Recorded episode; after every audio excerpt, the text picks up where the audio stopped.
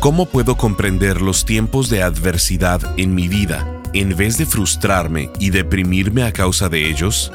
Bienvenido a Esperanza Diaria, el Ministerio de Transmisión en Audio del pastor Rick Warren.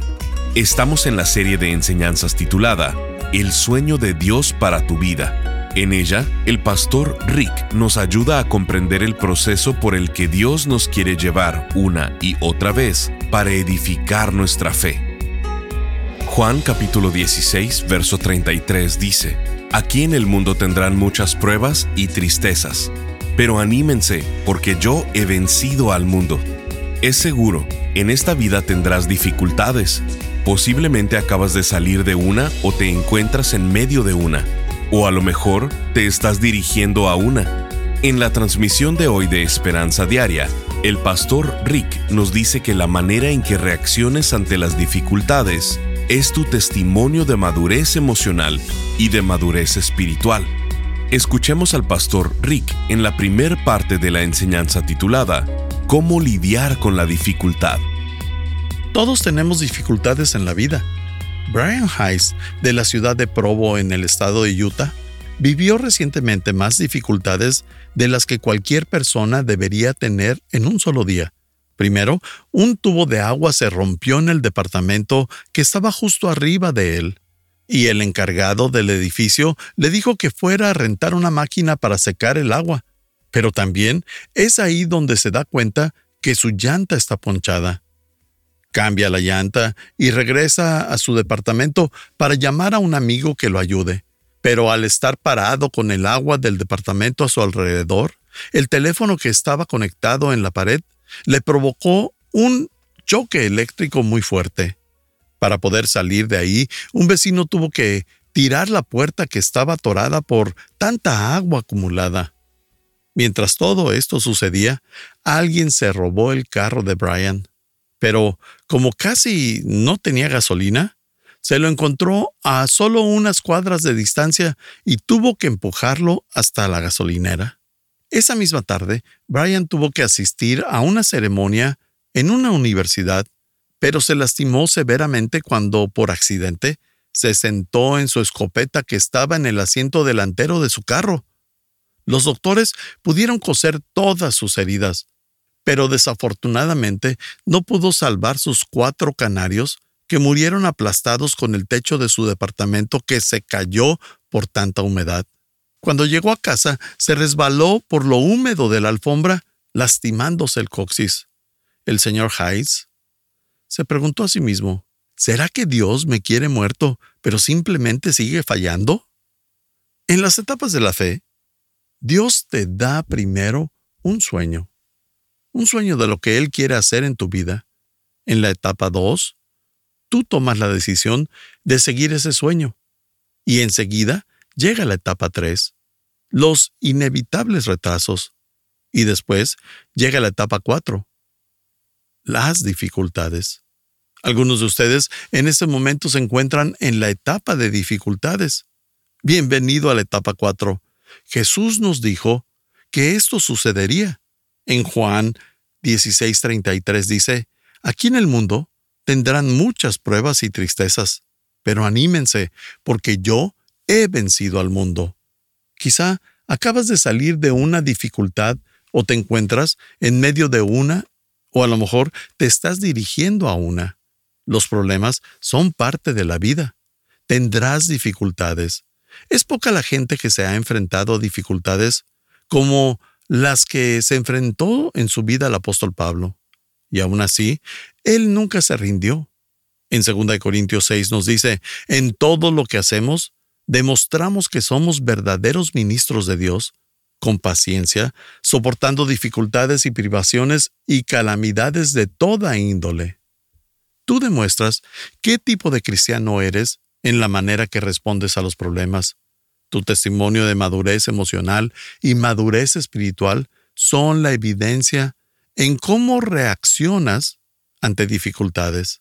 Si te quejas, si esquivas la responsabilidad, si huyes del problema, no eres una persona con mucha madurez, ni espiritual ni emocional. Pero si aprendes de la dificultad, quiere decir que seguirás creciendo y madurando. en Hechos 27, podemos encontrar una historia de las muchas dificultades que tuvo Pablo en su vida. Era llevado como prisionero a Roma y le advirtió al capitán, no podemos salir del puerto.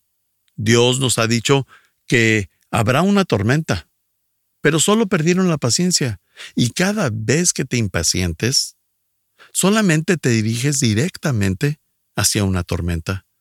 Así que decidieron empezar el viaje a pesar de las advertencias y navegaron directamente a la tormenta que inevitablemente provocó que el barco se accidentara. De eso trata la historia. Esta historia nos enseña claves para lidiar con la dificultad. Algunos de ustedes han tenido accidentes en sus barcos emocionales, han perdido toda su energía. Otros han tenido algún accidente en el barco de las relaciones. Y esas relaciones que creías que eran fuertes se desbarataron. Algunos de ustedes han tenido una dificultad financiera. ¿Qué es lo que haces cuando te enfrentas a las dificultades en la vida? Ok, número uno, determino la razón. Me pregunto, ¿qué está causando esto?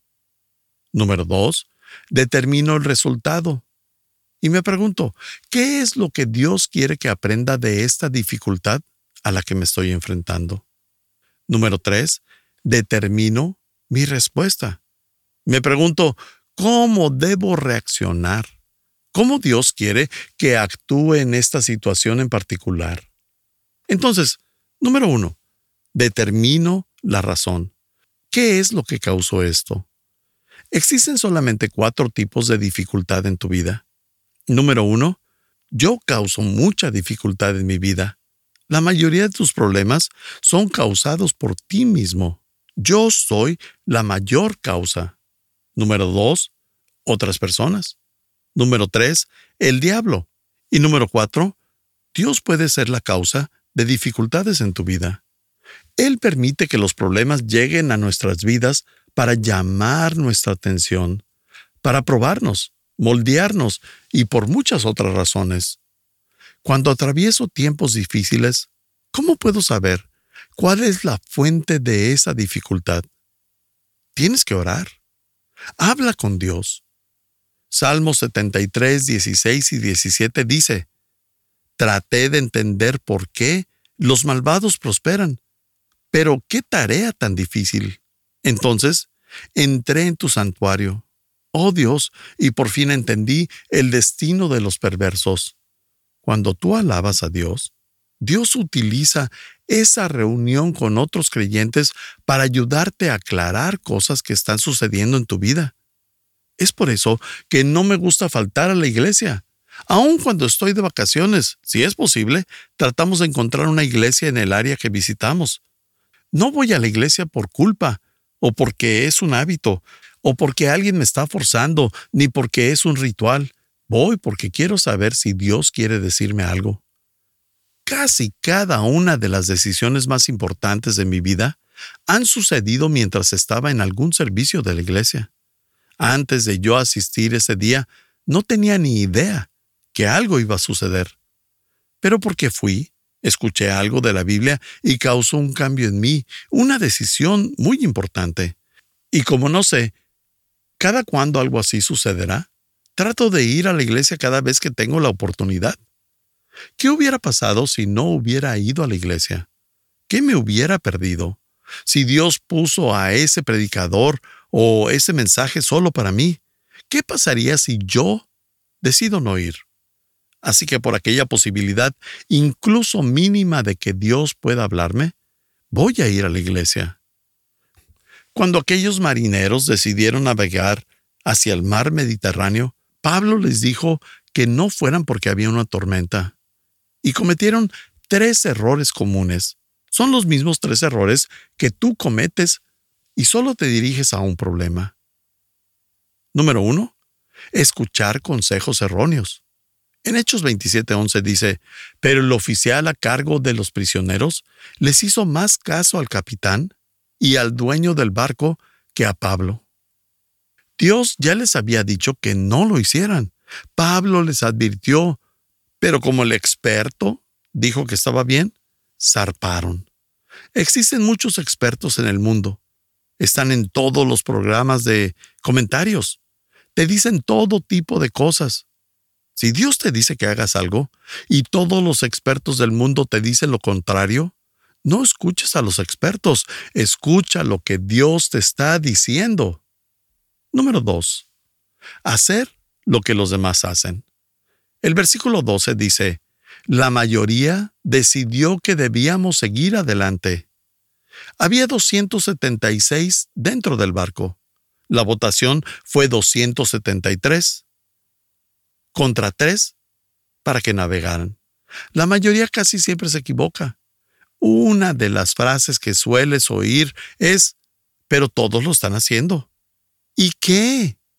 Todos pueden estar mal. En la historia de los hijos de Israel, dejando Egipto en busca de la tierra prometida, la mayoría de ellos querían regresar a Egipto. Estaban equivocados. No bases tu moralidad en la opinión popular. La presión de la sociedad evita que mucha gente realice lo que Dios quiere que hagan. Estás escuchando Esperanza Diaria. En un momento el pastor Rick regresará con el resto del mensaje de la transmisión de hoy. Cuando experimentamos tiempos difíciles, nos preguntamos, ¿por qué me sucede esto a mí? No lo entiendo. Muchas veces en la vida vamos a experimentar adversidad, seamos seguidores de Cristo o no. Y si no comprendemos lo que Dios quiere hacer a través de estos tiempos, nos vamos a frustrar, deprimir o lo peor de todo, no vamos a cooperar con lo que Dios está haciendo o quiere hacer en nuestras vidas por medio de estas circunstancias. Por esto, el pastor Rick ha preparado esta nueva serie de enseñanzas titulada El sueño de Dios para tu vida, en la que nos enseña seis fases de la fe por las que todo creyente pasa una y otra vez con el fin de que nuestra fe sea edificada. Si logramos entender estas fases, podremos identificar la fase donde nos encontramos en los procesos de Dios y crecer en lugar de desmoralizarnos. Por esto, nos encantaría mandarte esta serie de conferencias en formato MP3 de alta calidad descargable.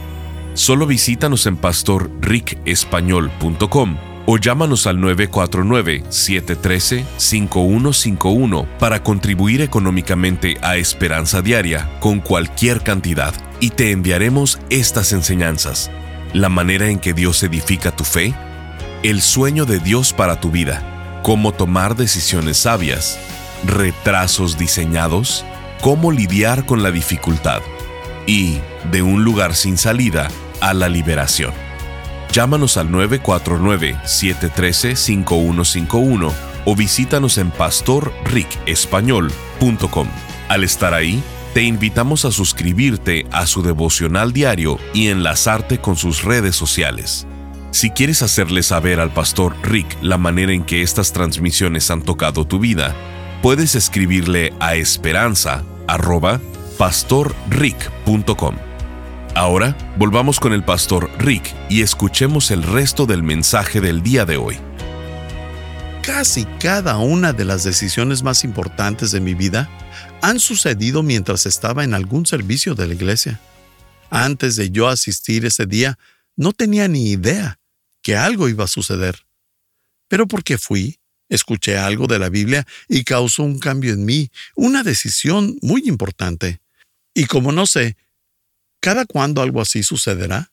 Trato de ir a la iglesia cada vez que tengo la oportunidad. ¿Qué hubiera pasado si no hubiera ido a la iglesia? ¿Qué me hubiera perdido?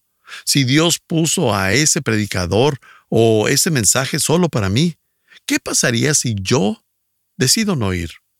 Así que por aquella posibilidad, incluso mínima de que Dios pueda hablarme, voy a ir a la iglesia.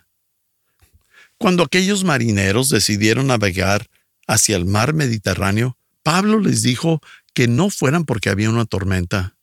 Y cometieron tres errores comunes. Son los mismos tres errores que tú cometes y solo te diriges a un problema. Número uno, escuchar consejos erróneos. En Hechos 27:11 dice, pero el oficial a cargo de los prisioneros les hizo más caso al capitán y al dueño del barco que a Pablo. Dios ya les había dicho que no lo hicieran. Pablo les advirtió, pero como el experto dijo que estaba bien, zarparon. Existen muchos expertos en el mundo. Están en todos los programas de comentarios. Te dicen todo tipo de cosas. Si Dios te dice que hagas algo y todos los expertos del mundo te dicen lo contrario, no escuches a los expertos, escucha lo que Dios te está diciendo. Número 2.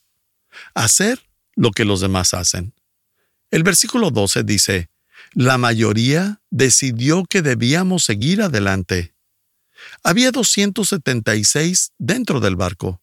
La votación fue 273 contra 3 para que navegaran. La mayoría casi siempre se equivoca. Una de las frases que sueles oír es, pero todos lo están haciendo. ¿Y qué? Todos pueden estar mal. En la historia de los hijos de Israel, dejando Egipto en busca de la tierra prometida, la mayoría de ellos querían regresar a Egipto. Estaban equivocados. No bases tu moralidad en la opinión popular. La presión de la sociedad evita que mucha gente realice lo que Dios quiere que hagan. La presión del mundo hace que mucha gente se meta en problemas. Los jóvenes tienen que escuchar eso pero los adultos también. Tendemos a irnos con el materialismo. Compramos cosas que no necesitamos con dinero que no tenemos para impresionar a personas que ni siquiera nos caen bien, solo para mantener el estatus. Número 3. Depender de las circunstancias. El versículo 13 dice, Cuando comenzó a soplar un viento suave del sur, creyeron que podían conseguir lo que querían. Pensaron que sería un lindo día para navegar. Pablo les dijo, no lo hagan, nos dirigimos a una tormenta. Pero de todas formas salieron. Y al final, chocaron el barco. Satanás puede acomodar las circunstancias. No tienes por qué atravesar todas las puertas abiertas que ves. No tienes por qué tomar ventaja de todas las oportunidades que lleguen a tu vida. No tienes que aceptar todas las ofertas de trabajo. No tienes por qué hacerte pareja de todos los que te piden salir a una cita. Te tienes que preguntar si esto es lo que Dios quiere, y no solo porque las circunstancias parecen estar bien.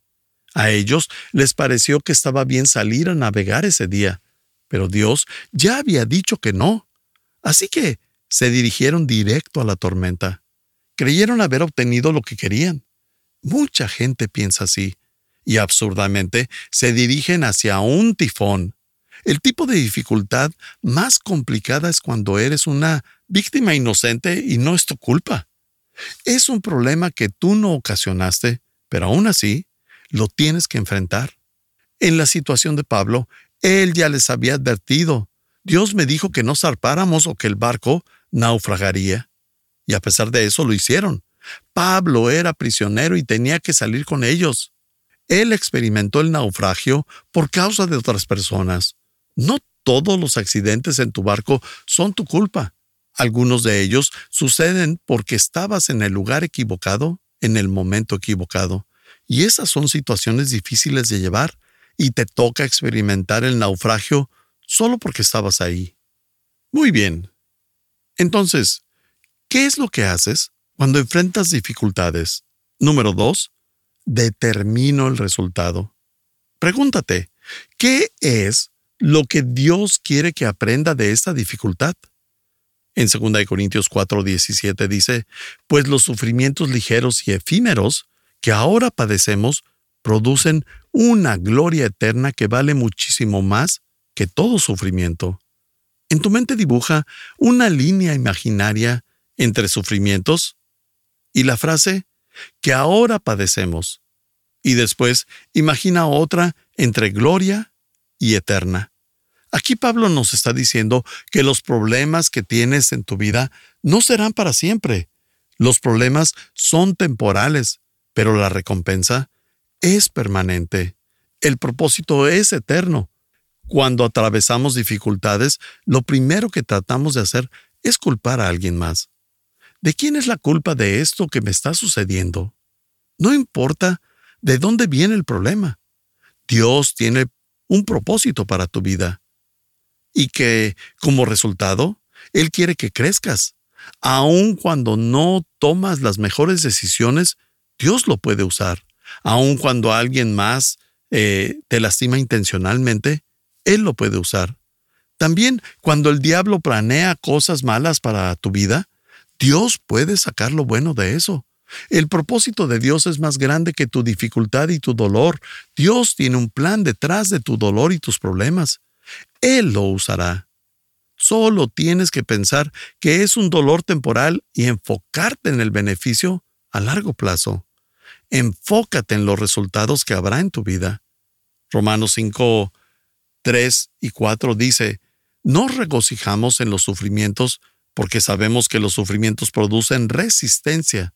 La resistencia produce un carácter aprobado y el carácter aprobado produce esperanza. Nos ayuda a confiar en Dios más y más cada vez. Dios quiere que aprendas algo. Ese es todo el propósito de los problemas y las dificultades a las que te enfrentas. Cada tormenta es una escuela los maestros son pruebas. Dios quiere enseñarte a través de tus problemas. Cada experiencia es educativa, cada dificultad sirve para tu desarrollo. Dios te dice, deseo que aprendas algo de esta dificultad. Ese es el propósito. La mayoría de nosotros aprendemos muy lentamente. Muchos de nosotros tenemos que aprender lo mismo más de una vez. Si no aprendemos algo la primera vez, Dios lo volverá a traer a tu vida. A Dios le interesa más tu carácter que tu comodidad. Está más interesado en cambiarte para que seas más como Cristo que en hacer las cosas más fáciles para ti. Nunca te gradúas de la escuela de la vida. Dios permite tus dificultades. Algunos de ustedes están enfrentando dificultades en este momento. Puede ser una enfermedad y no te sientes bien o te enfrentas a un temor o una culpa, o atraviesas por un problema financiero o un mal tiempo en una relación personal. Algunos de ustedes hoy se enfrentan a un tipo de naufragio. ¿Será que Dios tiene algo que decirte mientras atraviesas esta dificultad? Absolutamente. Dios te ha puesto aquí hoy para poderte decir esto. No te des por vencido. Crece eso es lo que Dios quiere hacer a través de esa dificultad. No quiere que te des por vencido, quiere que crezcas y que madures, que te desarrolles, que seas más y más como esa persona que Él quiere que seas. ¿Cómo utilizas tus dificultades y problemas para crecer? Al hacer estas siguientes cosas, determinas la razón, determinas el resultado y número tres, determinas la respuesta determino mi respuesta. Estás escuchando Esperanza Diaria. El pastor Rick regresará en un momento para cerrar la transmisión del día de hoy. Isbelis nos escribe, gracias pastor Rick por usted y su equipo que los han enviado los ángeles celestiales.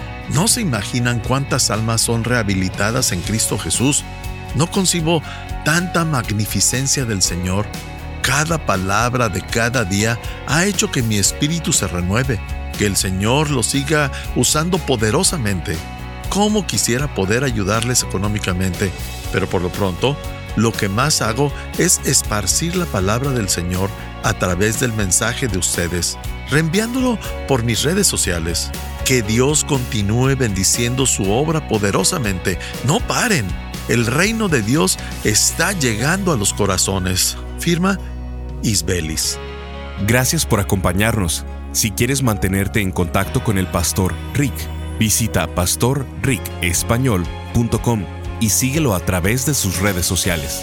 Y si quieres hacerle saber la manera en que estas transmisiones han tocado tu vida, escríbele a esperanza.pastorrick.com. Sintonízanos en nuestra siguiente transmisión para seguir buscando nuestra esperanza diaria en la palabra de Dios. Este programa está patrocinado por el Ministerio de Esperanza Diaria y por tu generoso apoyo financiero.